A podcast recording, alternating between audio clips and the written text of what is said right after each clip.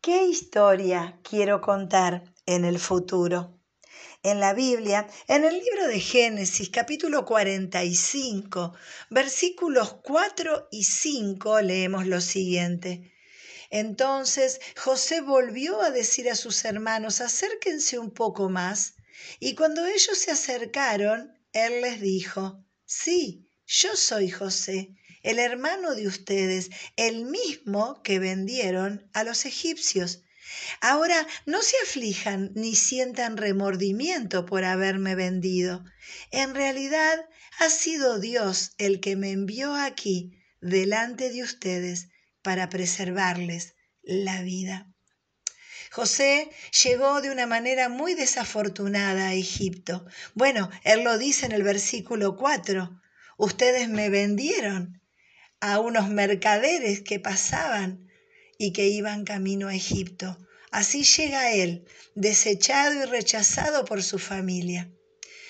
Pero este comienzo tan desafortunado tuvo un final feliz.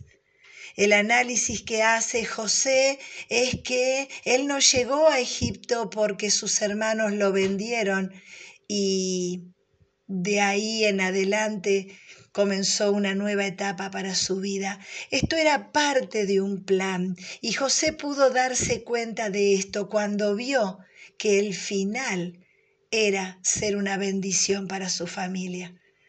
Después de años de prosperidad y de cosechas abundantes, vinieron años de mucha escasez.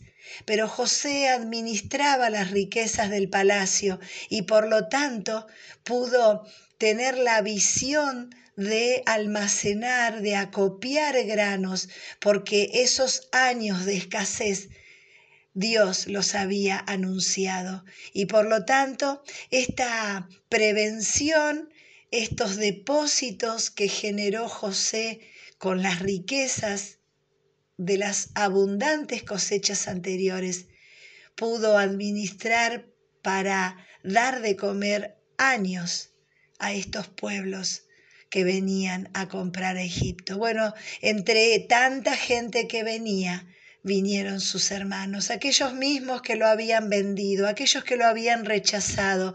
Y José podría haberse quedado detenido en el dolor de ese día donde los escuchaba eh, planear en contra de él, donde lo entregaron. Ese día que marcó la vida y la historia de José, pero José no se quedó detenido en ese mal momento, en ese momento terrible de rechazo, de venganza, de enojo, de bronca, de celos, no se quedó ahí.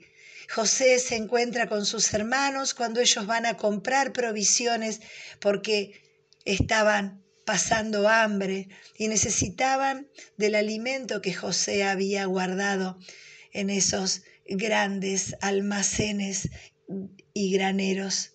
Bueno, José los ve y entiende que Dios había planeado todo esto. A pesar de que hubo años que no lo pasó muy bien, él puede ver la mano de Dios. ¿Por qué? Porque él ahora es una bendición para su pueblo, una bendición para su familia, una bendición para sus hermanos. Y José lee la historia desde la perspectiva de Dios.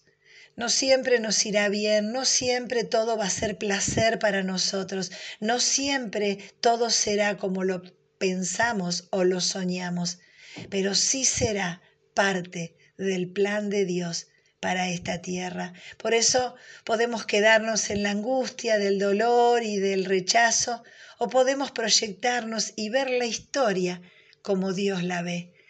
José una bendición, no solo para sus hermanos, sino para todo su pueblo. Por eso, en nuestra historia también, cuando nos detenemos a pensar, cuando nos ponemos a tomar decisiones de la mano de Dios, cuando podemos pensar en qué historia quiero contar, y le pregunto a Dios para que me guíe, para que me ayude, para que me corrija, para que me conduzca, seguramente si miramos nuestra historia, veremos la mano de Dios, como José la vio, pudiendo ayudar a su familia. Bueno, así también que nuestra historia sea una bendición para esta tierra, una gran aventura.